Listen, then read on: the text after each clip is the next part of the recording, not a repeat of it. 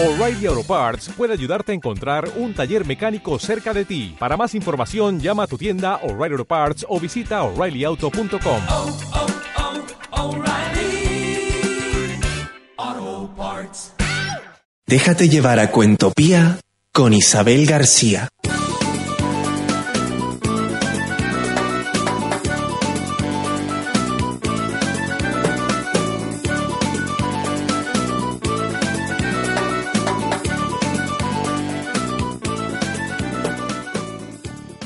Noches, les habla Isabel García y les doy la bienvenida a este viaje sin fronteras que se llama Cuentopía.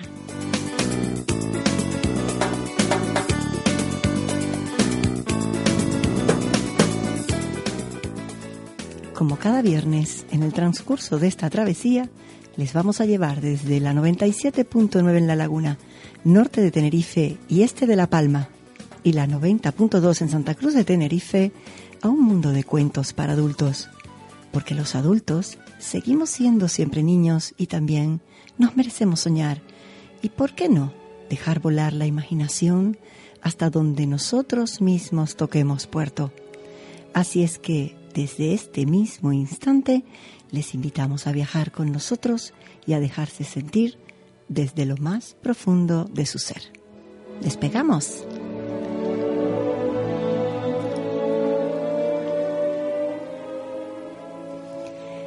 Cuentan que una vez llegaron cinco viajeros a las puertas del cielo. ¿Quiénes sois? preguntó el guardián. Yo soy la religión, dijo el primero. Yo la juventud, dijo el segundo. Yo soy la comprensión, dijo el tercero. Yo soy la inteligencia, dijo otro.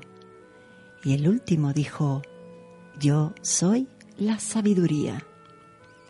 Entonces el guardián del cielo pidió a los viajeros que se identificaran y la religión se arrodilló y rezó. La juventud rió y cantó. La comprensión se sentó y escuchó. La inteligencia analizó y opinó. Y por último, la sabiduría contó un cuento.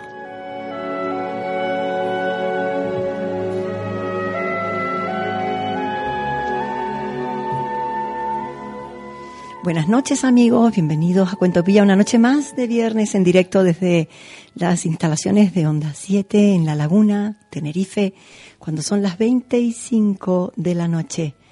Hoy contamos en Cuentopía con la compañía de dos invitados de lujo miembros de la Asociación Cultural para el Fomento y Desarrollo del Teatro Universitario Trois Teatro.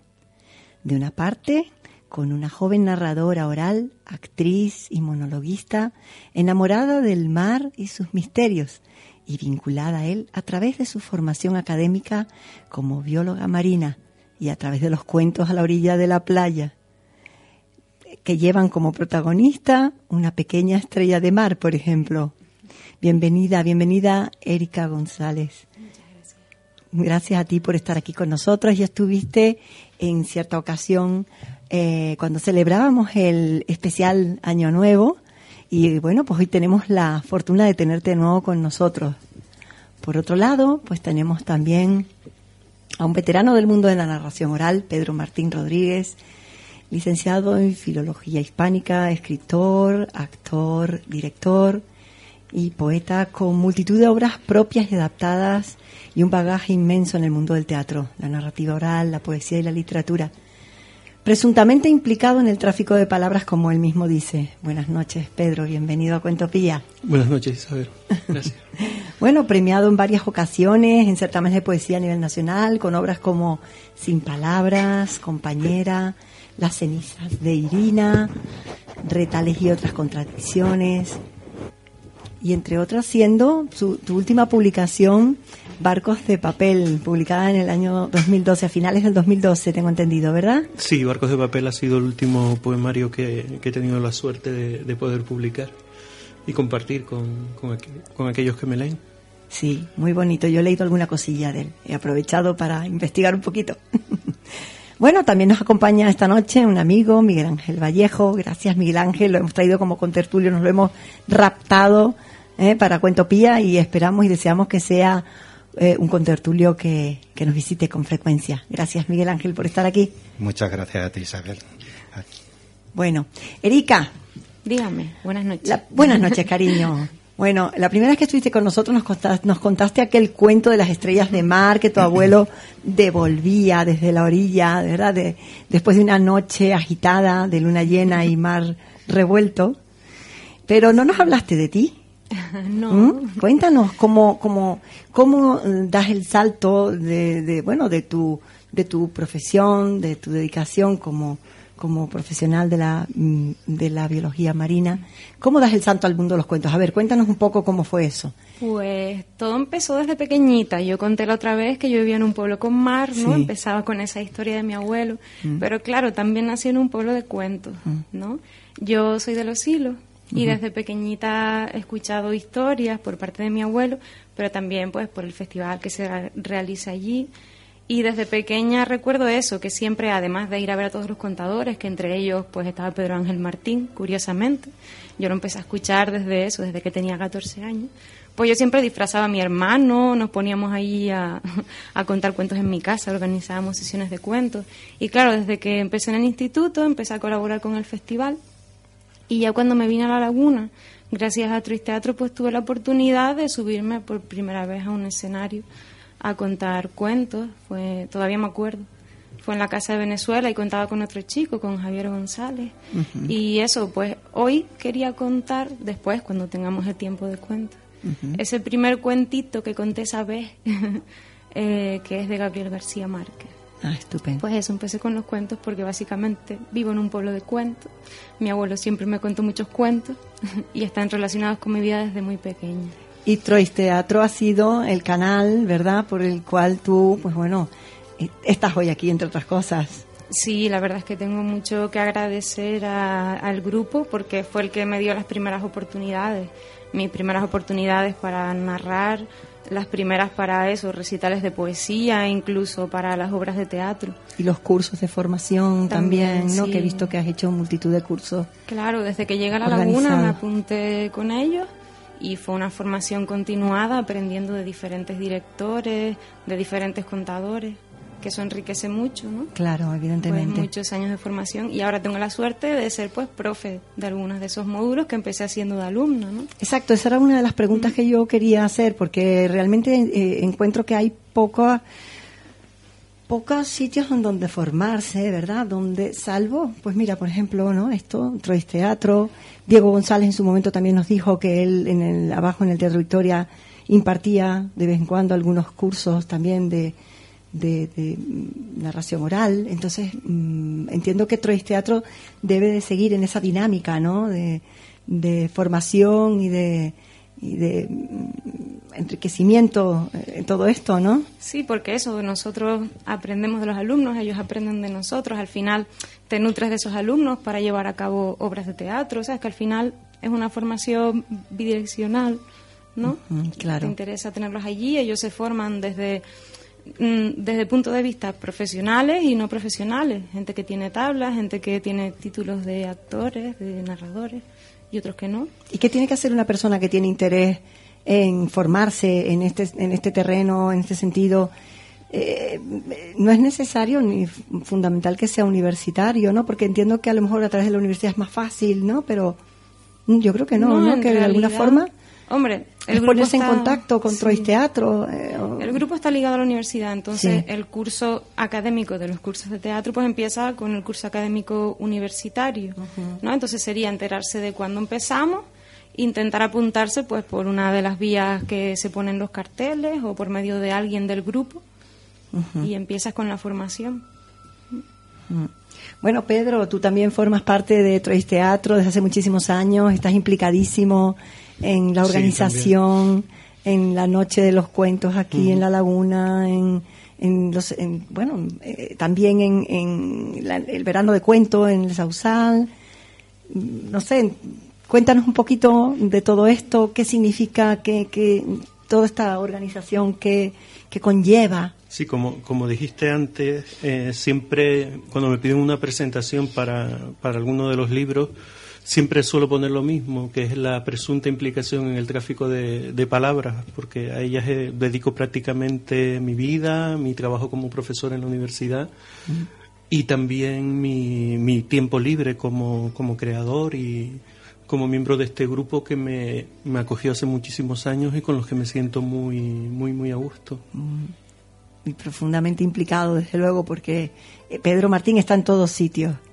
Hombre, eh, me- a veces eh, creo que intento abarcar casi más de lo que podría, pero me cuesta estar sin, sin hacer nada y siempre, siempre me gusta decir que sí. Aparte que Erika lo sabe bien, es como una especie de droga. Cuando haces algo que te gusta, el cuerpo te lo acaba pidiendo y lo acabas, lo acabas necesitando. No lo ves como, como un trabajo, sino como parte de tu vida.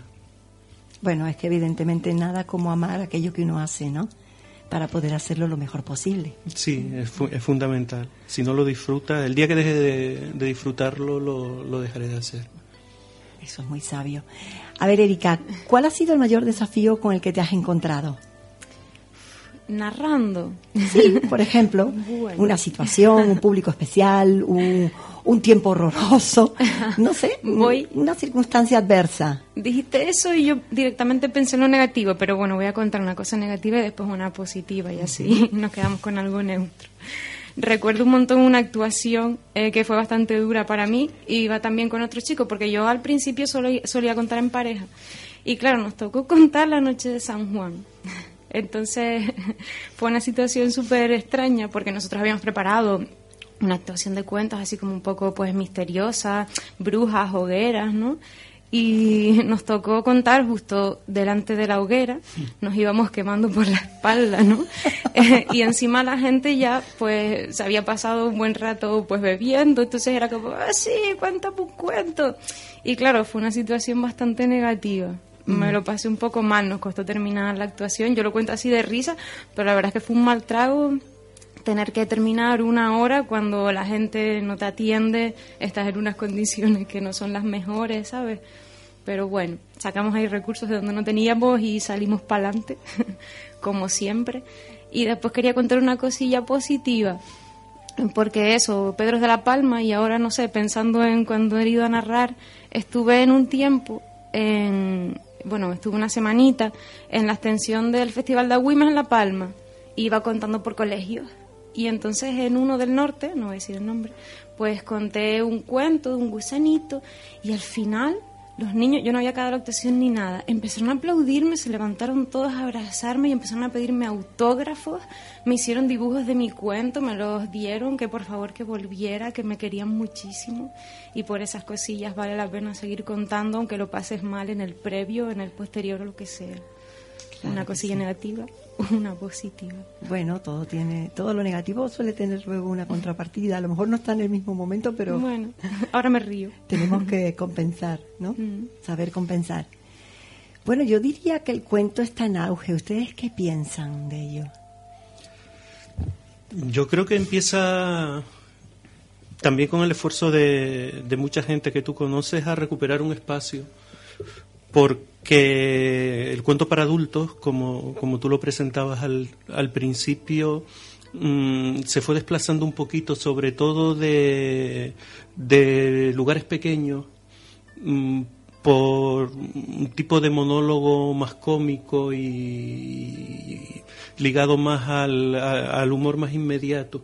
Sin embargo, yo creo que en la isla tenemos dos festivales extraordinarios, que son el Festival de los Silos, que está plenamente afianzado, y el de Verano de Cuento del Sausal, que cada año nos sorprende más por la, la cantidad de público que se congrega en las escaleras del, del ayuntamiento a escuchar a los contadores. Y si lo medimos por el número de personas que cuentan y por la calidad de, de estas, creo que el momento es sencillamente extraordinario. Hay muchísimos contadores para elegir, todos diferentes, y creo que lo fundamental es que todos estamos muy comprometidos y algo muy importante también, que hay muy buena relación entre, vamos a decir, casi todos. Me alegro, me alegro oírte decir eso porque es fantástico. Yo lo siento así el mundo de los cuentos es fascinante y bueno, pues de alguna forma yo creo que sí que es un gran momento para, para la, narración oral y para, para el mundo del cuento. Bueno, yo creo que a ustedes les dos le- les une un- un amor hacia el mar, ¿verdad? Y tanto por los cuentos de Erika, ese cuento de la estrella de mar que, que era eh, de vuelta por su abuelo, como un cuento que yo te escuché a ti contar, Pedro, en el precisamente en verano de cuento en el Sausal, el cuento de Esteban. Esteban a mí, como a todos, nos enamoró. Y, y bueno, yo no sé, yo a los oyentes les recomiendo que, que en alguna ocasión, si tienen la oportunidad, eh, bueno, pues escuchen a este a, a Pedro, perdón, contar este cuento de Esteban. ¿De dónde surge ese cuento, esa historia? Ese hombre ahogado, envuelto en algas que llega a la orilla de una playa y todo Para- un pueblo. Para mí es un- ese cuento siempre ha sido un reto porque eh, es un cuento muy literario, entonces es muy difícil de, de narrar. Para mí es el cuento literario más hermoso que, que existe.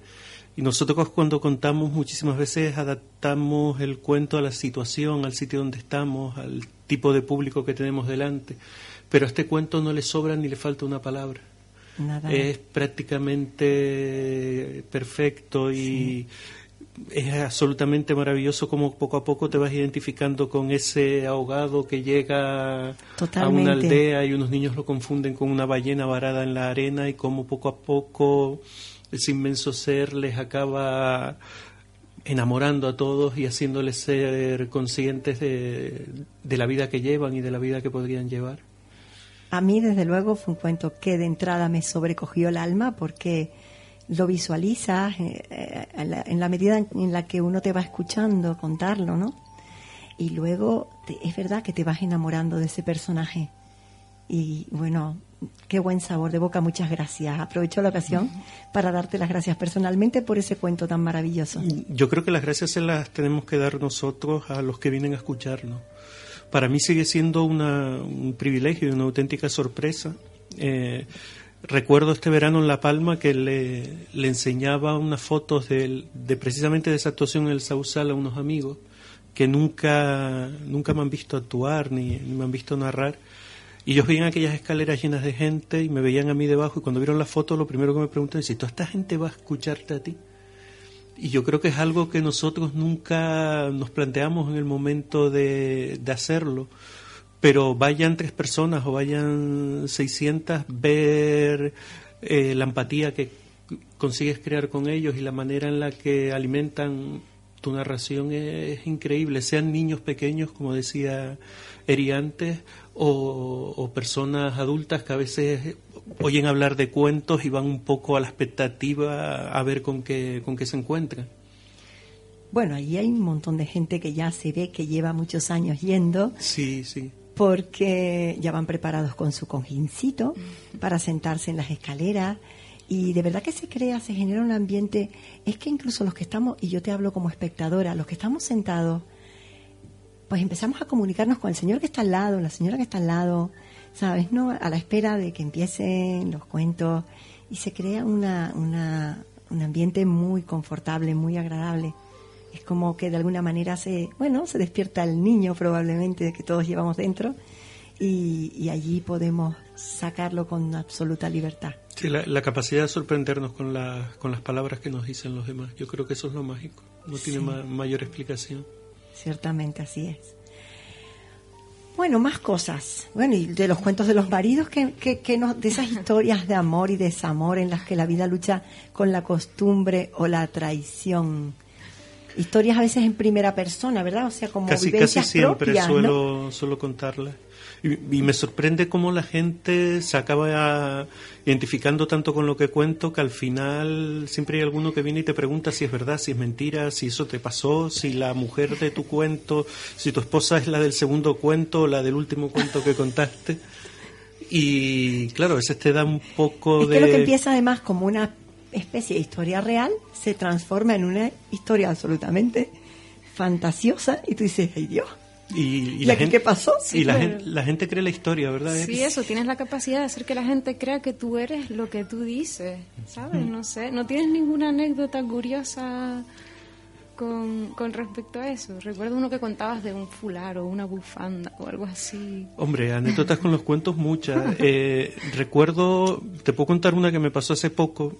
Conté cuentos de miedo en, el- en la cafetería Don Tito y había un público que yo no solía conocer. Y conté un cuento precisamente sobre un programa de radio dedicado a contar historias de, de- terror y cómo llamaba una persona a ese programa para pedirle al hijo que fuera a verla, a hablar con ella y, y al final nos sorprendíamos porque ese chico que, que vivía en el Colegio San Fernando, donde hacíamos el programa, bajaba a la emisora absolutamente descompuesto y, y nos decía que quién había llamado a la radio imitando la voz de su madre que había muerto hacía, hacía años. Y pasados un par de meses eh, me encontré en la cafetería de la universidad un profesor que había estado viendo esa, esa contada esa noche y el hombre no pudo aguantar la curiosidad y se levantó a preguntarme si de verdad había pasado eso y si teníamos ese programa en la radio. Y claro, en aquel momento te da palo decirle que es un cuento literario de un escritor canario que se llama Luis León Barreto, que es de mi pueblo, de los Llanos de Aridane, y que hemos adaptado porque ves la ilusión en su cara de que aquello sea verdad y, y te da palo decirle que es, un- que es una historia literaria. Miguel Ángel, tú estás muy callado. Bueno, estaba un poco recogiendo Escuchando. la información que estaban diciendo ellos. Y si tengo la curiosidad, de ahora que estáis hablando de, de esto, si incluís en estos cuentos muchas vivencias privadas o de vuestro entorno y demás, o son las historias parten de, de algún otro sitio. Hombre, yo suelo partir eh, de cuentos pues que busco, ¿no? Pero luego sí que los meto en un contexto, en un entorno que sí sea mío. Por ejemplo, el cuento del otro día que conté aquí en la radio sobre mi abuelo, sobre el mar, es un cuentito anónimo muy cortito al que luego yo le puse pues cosas que realmente sí me han pasado, cosas que he vivido. Yo todos los domingos iba a la playa con mis abuelos. Entonces creo que así el cuento se enriquece un montón, porque al final cuando narras una historia no dejas de ser tú. Lo no es como cuando haces, ¿no? sí, no es como cuando haces teatro, que eres un personaje, ¿no? Eres tú, entonces Sobre metiéndole todo- algo tuyo. Te ayuda. Si le presentas a la gente lugares comunes que comparta Claro, contigo, consigues sí. que se identifiquen con lo que estás narrando y lleguen incluso a, a, A, a formar parte más. del cuento, ¿no? Y en ese aspecto la laguna es un sitio muy rico que da mucho, mucho juego para, para meter cuentos aquí. Sí. Además por toda la historia que, que intuyes de aquí, de la laguna, esas calles antiguas. Sí, hay- hay un programa de que es un recorrido histórico, ¿verdad? Por varias de las casas, de, los- de las edificaciones eh, más antiguas de, de aquí de la hay laguna. Algunas rutas Son teatralizadas rutas, sí. con historias, sí. Por otro lado, no, no intento imaginar la sensación que os producirá eh, esa, emoción de- del público cuando habéis contado un cuento y se han metido de lleno en ellos. Tiene que ser algo muy intenso, ¿no? Sí, yo empiezo a notarlo después del segundo cuento, porque en el primero estoy súper nerviosa y, pero sí que cuando notas ese, sabes, eso, ese rollo bidireccional es bastante enriquecedor. Pasa sobre todo eso en sitios a los que la gente va a escucharte, porque a veces vas a contar a sitios que pues no se prestan para ello, ¿no? Ahora ya pues el público cada vez está más predispuesto a escuchar y mira que estamos en una sociedad en la que no, no se potencia mucho esa capacidad de escucha. Pero sí, sobre todo en festivales como Verano de Cuentos, yo conté una vez y creo que ha sido uno de los mejores momentos el ver que el público está contigo, que te está siguiendo y que está en la historia. Y ese momento en que Mm. paras el cuento y ves cómo te están mirando esperando, Esperando a que sigas.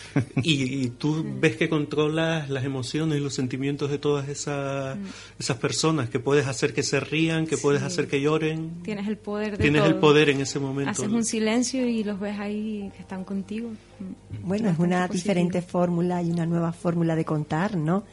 Esa, esa mm, forma de meterle es- esos datos propios y a la vez la fantasía. Yo creo que de alguna manera hemos salido del cuento tradicional para empezar a lo mejor ya eh, a caminar en una vía bueno, alternativa, sin que, sin, sin que tengan por qué eh, desaparecer para nada los cuentos tradicionales, ¿no? Y la forma tradicional, pero ya hemos hablado en alguna ocasión, ¿no? De que hay distintas formas, están a lo mejor las- los cuentacuentos que son como más mm, mm, rigurosos, ¿no? Con, con el cuento tradicional y luego pues está esta otra fórmula, ¿no? Que, que- Yo, yo creo que la mayoría de las historias, incluso de las literarias, se nacen y se enriquecen del cuento tradicional. Siempre en ellas hay una partida, algún personaje que se va, hay un conflicto, hay un malo, eh, hay una vuelta y hay un regreso, un objeto mágico, algo mágico que tú puedes ir metiendo. Y precisamente conocer esa estructura del cuento tradicional es la que te permite cuando te acercas al cuento literario estructurarlo y ofrecerlo de, de otra de otra manera, hacérselo llegar a la gente de, de una manera muchísimo más, más cercana. Creo que ese es el truco, aprovecharte de los recursos del, del... Si no conoces el cuento tradicional y no lo dominas, creo que nunca po- podrás llegar a contar un cuento literario. Claro, pero esa opción de vivirlo en primera persona, ¿verdad? Como que tú ya eres parte de ese cuento, bien porque estás mm, visualizando ese espacio en donde estás identificándolo con, ¿verdad? Con algo Claro, de tu vida Sí, pero cotidiana. yo, yo he contado que he estado caminando por, por arriba por la mesa mota y le he dado una patada a la piedra y me ha salido un enanito de, de debajo de una piedra y que eh, me ha dicho que, que tengo 24 horas para pedir un deseo y claro, yo me veo tan agobiado con el enanito que me lo llevo a mi casa para pedir el deseo y estoy dudando y lo pongo delante de mí y empiezo a pensar que ese dinero, que... Por eso te digo que te aprovechas de estructuras, de elementos del cuento tradicional y te lo llevas a ti y eso hace que la gente se identifique con esa historia y que piensa, ay, pues si yo voy a la y le doy una patada a una piedra y me encuentro un enanito, ¿qué le pido? ¿Qué le pediría? Y, y vas dilatando el cuento y al final no le pides nada. A lo mejor con- a lo mejor hasta hay quien se sienta enanito. Sí, también, también. Yo soy pequeñita. Yo recuerdo también a Pedro contando un cuento y la gente se lo creía. Él decía que salía de su casa súper apurado a la actuación y que de repente lo llamaban de dentro de su casa. Y al final, buscando por la casa, era una pastillita violeta o no sé qué. Y que la pastillita empezaba a hablar con él. Y suele cambiar de color, violeta, ¿No? azul. sí, porque el azul daba un La poco azul de da un poco de juego, pero... Bueno, amigos, tenemos que hacer una pausa porque entra el bloque pu- publicitario, pero volvemos en un momentito, no se nos vayan, que nos van a contar no uno, sino dos cuentos.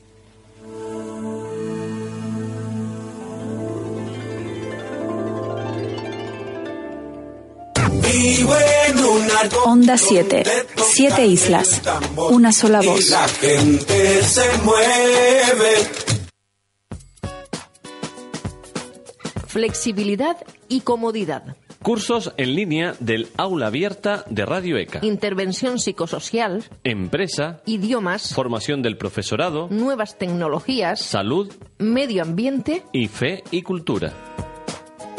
Póngase una meta. La formación es el camino. Radio ECA. Más información en el teléfono 902-312-212 o en la web radioeca.org.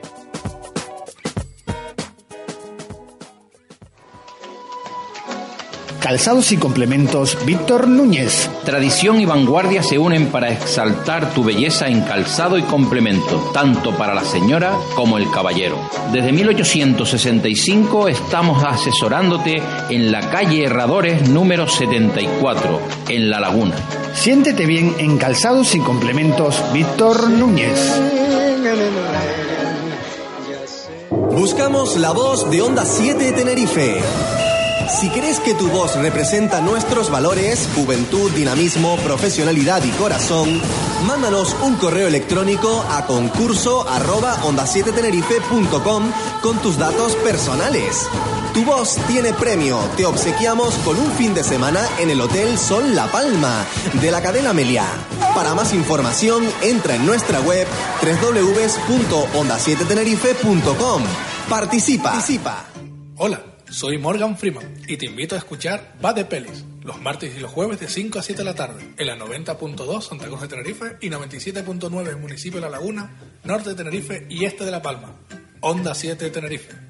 Pero tú no eres Morgan Freeman. Da igual, en la radio nadie nos ve. Escúchanos, ¿eh? Si quieres potenciar la actividad de tu negocio, en Onda 7 Tenerife tenemos la fórmula.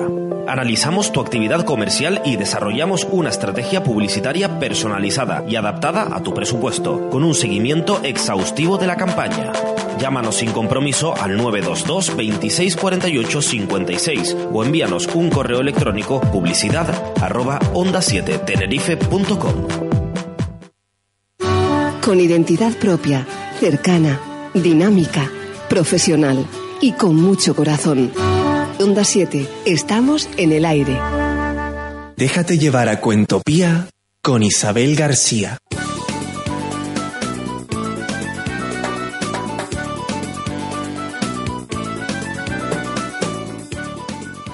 Bueno, pues ya estamos de regreso y dos cositas. Una, que ya yo le he hecho prometer a Pedro que nos va a venir a contar el cuento de Esteban, porque verdaderamente yo creo que si no, va a ser más difícil para los oyentes tener la oportunidad de escucharlo. Y la segunda es que Miguel Ángel quería hacerle una pregunta. Miguel Ángel. Eh, sí, bueno, yo tenía la duda de con qué tipo de apoyo se cu- cuenta, eh, valga la redundancia, esta labor que estáis haciendo, si por algún canal se- de, de cultura se está haciendo alguna solicitud para, para que se difunda más el tema de los cuentos. Hombre, en realidad, pues eso, mm, ha habido iniciativas por parte de ayuntamientos que nos llaman, después hay a nivel particular de colegios, sobre todo para eventos del Día del Libro, que llaman a contadores, entonces Tris Teatro pues colabora. O después, pues no sé, con la Noche de los Cuentos también hay iniciativas a colegios, los espacios de los bares, pero ya ahí es como a nivel privado, ¿no? Más particular, sí. El, compromiso del ayuntamiento con la noche del ayuntamiento de aquí de La. Laguna con la noche de los cuentos también hay, hay que destacarlo porque son ya 21 ediciones eh, sin, sin interrupción y es una noche también en la, en la que eh, ya la gente está convocada y viene prácticamente siempre nos acaban sorprendiendo y algunas veces hasta nos hemos visto debor- desbordados por la cantidad de público que, que asiste esa noche a, a escuchar a escuchar historias. Sí, la verdad es que eso, el llevar tantos años ya hace que tengas un público que va a venir siempre. Y en, en fechas puntuales, en, en fiestas eh, de, de los de distintos ayuntamientos o algo así, o, o más bien actividades preprogramadas. Más bien actividades programadas, ya te hemos dicho los dos festivales, esa noche de los cuentos aquí en La Laguna, y siempre el, el reclamo de los colegios es, es importante para nosotros, también es, es fu- fun- fundamental brindarle esas historias a, a los niños, porque acabas creando un, público que de sí. adulto, una cultura eh, sobre lo que decía Eri antes, sobre la, la capacidad de escuchar. A- a mí- es sorprendente cómo los niños eh, prácticamente no hablan durante el espectáculo, permanecen atentos oyéndote y ves a los maestros pues mirándote con cara de raro, como diciendo, ¿qué está haciendo este hombre? Que, que le están haciendo caso y no se mueven y no saltan y no brincan y aplauden. Y es algo tan simple como hablarles y, y contarles cosas. Yo siempre recuerdo a mi maestro de La Palma que para mí era un cuentacuentos. Aquel hombre se ponía delante, est- estudiábamos en una escuela unitaria donde estábamos niños de muchas edades y aquel hombre se ponía delante de un mapa y empezaba a contarte historias y no te quedaba otra cosa que, que escucharlo. Quizá hayamos perdido la capacidad esa de poder sorprender y mantener a los niños atentos simplemente hablándoles, ¿no? Simplemente hablándoles, sí. Hay que aprender. Ahora sí te das Es saber utilizar la magia o poner, implicar la magia en las palabras, ¿no? Sí, pero es una cuestión social. Si te das cuenta, aunque igual no salgamos del tema, ahora perfectamente puedes ver a tres personas o cuatro que estén aquí como nosotros manteniendo una conversación y hay dos con el móvil en la mano, otra leyendo el periódico y de esa manera hablan, sin escucharse, sin mirarse prescindiendo de algo que antes comentó Eri fuera de micrófono, que es muy importante para nosotros, que es el lenguaje no verbal. Importantísimo. El trabajo que hacemos con las manos y, y con el movimiento, con las miradas, eh, con la distancia a la que contamos, el volumen, el tono de voz, todos esos elementos son, son importantísimos. Sí, para, para mí eso lo contaba antes, es muy importante. Y la verdad es que en la radio eso, siento que a veces tengo limitaciones porque quizá, no sé, yo soy mucho de eso, de más lenguaje corporal en muchos de los cuentos. Claro que es un apoyo, es un apoyo Aquí no nos ve nadie. Vale. Además estamos oscuras.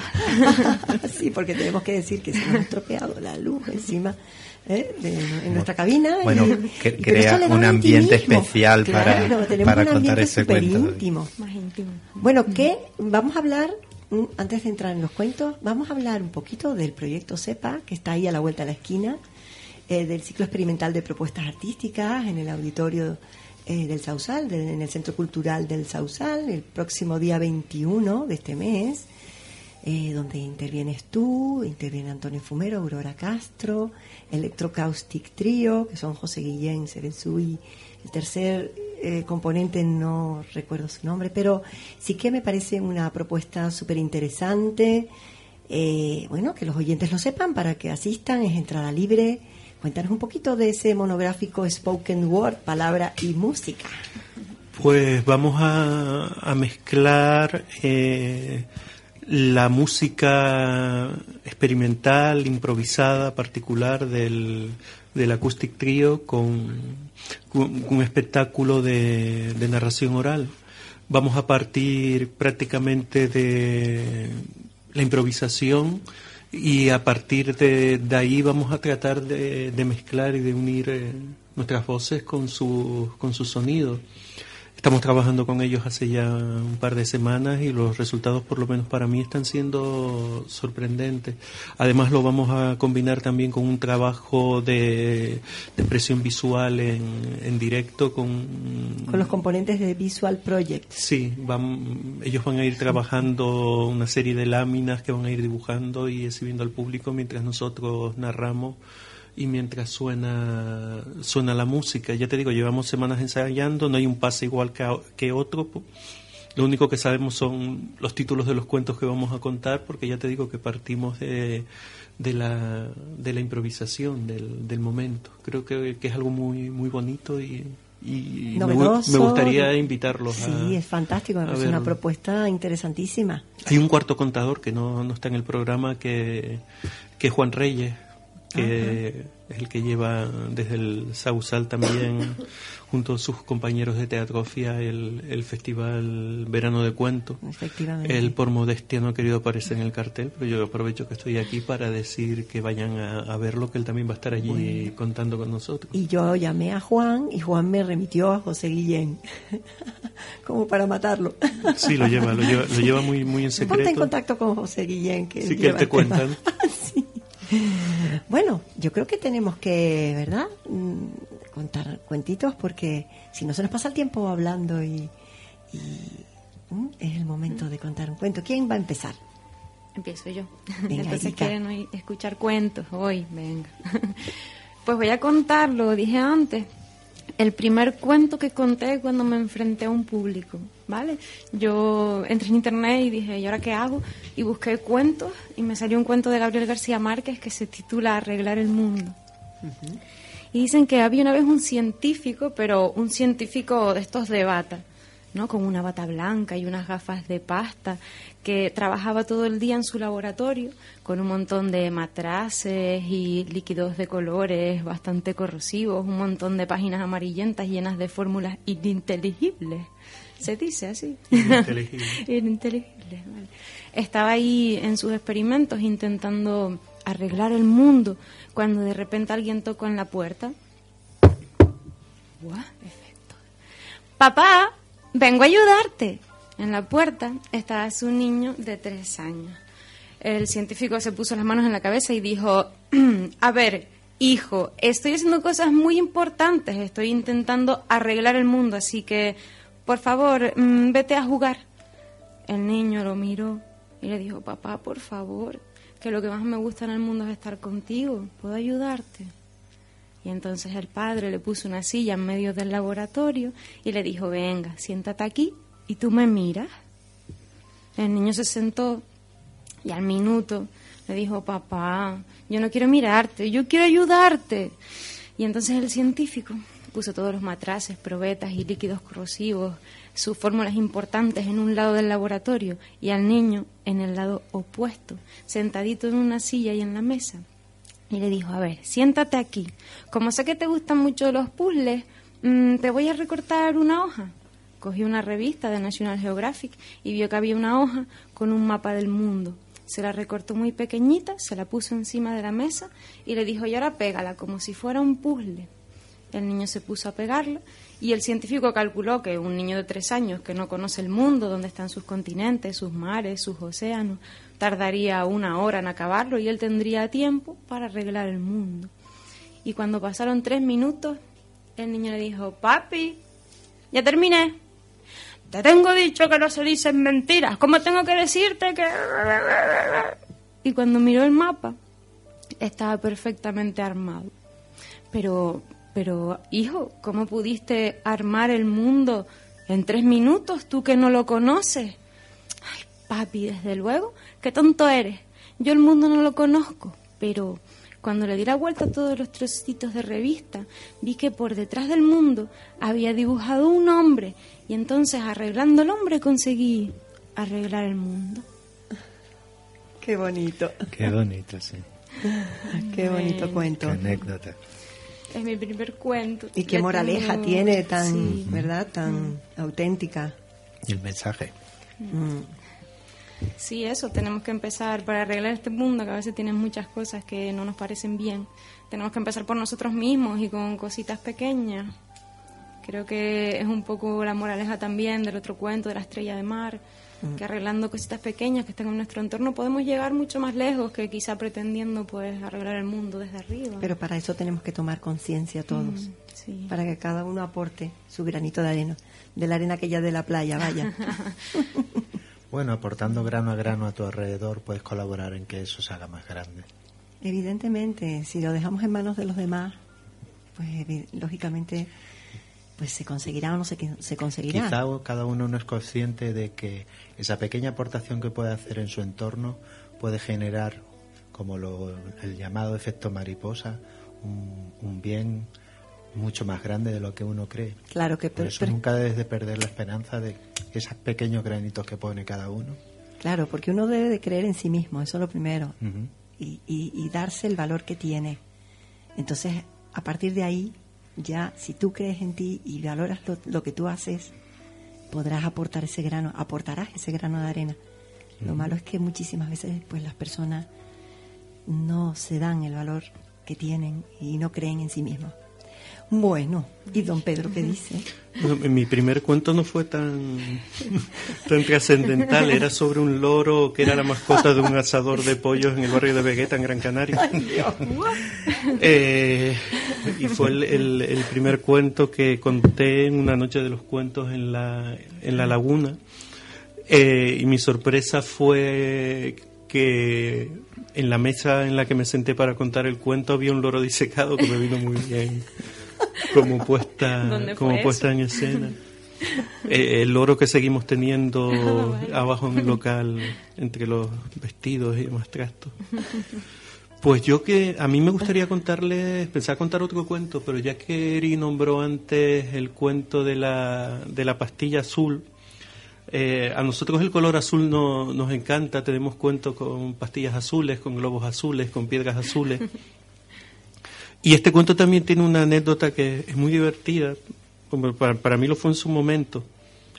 Eh, a mí me invitaron a contar en una noche de, luna llena arriba en el Parador Nacional del Teide y yo subí muy contento. Eh, la gente tenía una cena y después de la cena pasaban al salón de la chimenea a escuchar cuentos. Y para mi sorpresa, eh, ese fin de semana en el, arriba en el parador no había un solo, un solo huésped que hablara español. Eran todos alemanes y austriacos. Era un equipo que estaba eh, filmando un documental sobre las cañadas del Teide. Y recuerdo estar contando este cuento, que fue el primero que les conté, con una traductora al lado. Y, y me sorprendía cómo a veces yo eh, utilizaba una frase muy pequeñita para contar algo y igual se pasaba tres minutos traduciéndolo. Era una situación un poco divertida. Pero al final conseguimos, conseguimos o conseguí conectar, conectar con ellos y, y lo disfruté mucho. Eh, yo cuento que un, un día, cuando salía de, de mi casa, yo, yo soy muy, muy despistado y siempre antes de cerrar la puerta vuelvo eh, porque siempre suelo olvidarme algo, las llaves del coche, alguna luz encendida. Y en ese momento en que estaba revisando que todo estuviera en su sitio, escuché una voz que me llamaba. Una voz muy, muy, muy pequeñita, Pedro, Pedro, Pedro Ángel. Lo de Pedro Ángel me turbó un poco porque es algo que solo, solo lo utiliza mi madre cuando está muy enfadada conmigo. Y claro, mi madre estaba en La Palma, eh, la gata me miraba un poco asustada porque también percibía aquella voz. Eh, me acerqué al teléfono a ver si estaba en manos libres y no, porque me, parecía que la voz provenía de allí. Y me di cuenta como había una cosita mm, redonda con, con forma de pastilla y de color azul. Y me di cuenta que la, la hendidura esta que tienen las pastillas en medio para, para partirlas a veces, que se movía como si fuera una, una boquita y me decía, Pedro, Pedro. Claro, yo, yo soy muy educado y le, le contesté, le dije, hola, eh, digo, ¿qué, ¿qué quieres? Dice, eh, eh, te quiero pedir un favor, me dijo, eh, eh, ¿me puedes tragar? Claro, eh, eh, a mí también mi abuela me decía que no me metiera nada en la boca sin que supiera lo que era. Entonces le, le pregunté a la pastilla que, pero tú quién eres? Y, la pastilla me dijo, soy una pena. Digo, una pena. Dice, sí, soy una pena. Dice, por favor, eh, trágame. Yo me, me quedé mirando a la pena. La cogí entre mis dedos. La llevé y la, la dejé en el, en el pollo de la cocina. Me llené un vaso con agua. Cogí la pena, la metí dentro del vaso de agua y la ahogué. Eh, si un día por casualidad les pasa lo mismo que a mí y, y van a salir de su casa y una pena los llama para que se la traguen, no, no le hagan caso. Cojan un vaso con agua y, y ahóguenlas, porque no sé si saben que las penas, aunque parezcan pequeñitas, si te las tragas, empiezan a crecer dentro de ti y se van volviendo grandes, grandes, muy grandes. Mm, qué bonito. Me encanta. Gracias, Pedro. Sí, qué bonito cuento. Bueno, todos tenemos penas y vasos de agua. Sí. Me, que sí sorpre- que- me sorprende de que de un- una, una acción tan cotidiana se pueda sacar un cuento tan interesante. Una- un tema de una pastillita y es Para mí, eh, para mí el cuento tiene dos, yo creo que es como todo en la vida, eh, tiene dos elementos importantísimos, el, el principio y el final. Al principio tienes que enganchar a la gente con algo que le llame la atención, con algo como dices tú que puede ser muy cotidiano, pero siempre te tienes que guardar lo mejor para el final. Eso lo vieron también en el cuento de Erika. Al final hay que cambiar la historia, hay que meter algo inesperado, hay que sorprender, hay que conmover. Los finales son, son muy importantes. Antes de empezar a, a contar algo, tienes que tener muy claro cómo lo vas a acabar. Lo del medio puede variar, dependiendo del sitio donde estés, de las personas con las que estés, pero el- el- la manera de empezar y la manera de acabarlas tienes que tener muy clara. Si te lo planteas tú mismo ahora, con- controlando esa pequeña anécdota, ese principio y ese final, puedes salir fuera y contarle esta historia a alguien. Y seguro que lo haría, que lo harías muy bien, que te salía muy bien. ha- habrá que probarlo. Voy a contar cuentos a, a la familia primero. No, que verdaderamente, bueno, pues sí que esa impronta que queda al final, ¿verdad? De- del cuento es lo que te, te quedas saboreándolo, ¿no? Y te quedas pensando y analizando qué, qué es lo que te, te, te ha transmitido y que esa moraleja, ¿no? Que te está Es curioso cómo luego cada uno lo aplica a sus recuerdos, a sus momentos y a sus vivencias, ¿no? Porque dentro de la anécdota que quieres contar o del mensaje que quieres dar, la atención que creas es porque estás imaginándote en tu propia vida. Esa es la, la- aplicando. la- la magia de lo literario. Ujú, justo. Pasa como cuando escuchas una canción que dependiendo de tu estado de ánimo a veces te lleva a un sitio, a veces te lleva a otro. Y todos la escuchamos o la vemos a través de nuestra experiencia. Eso es muy, muy importante. Sí, es eh, ese tocar el alma, ¿no?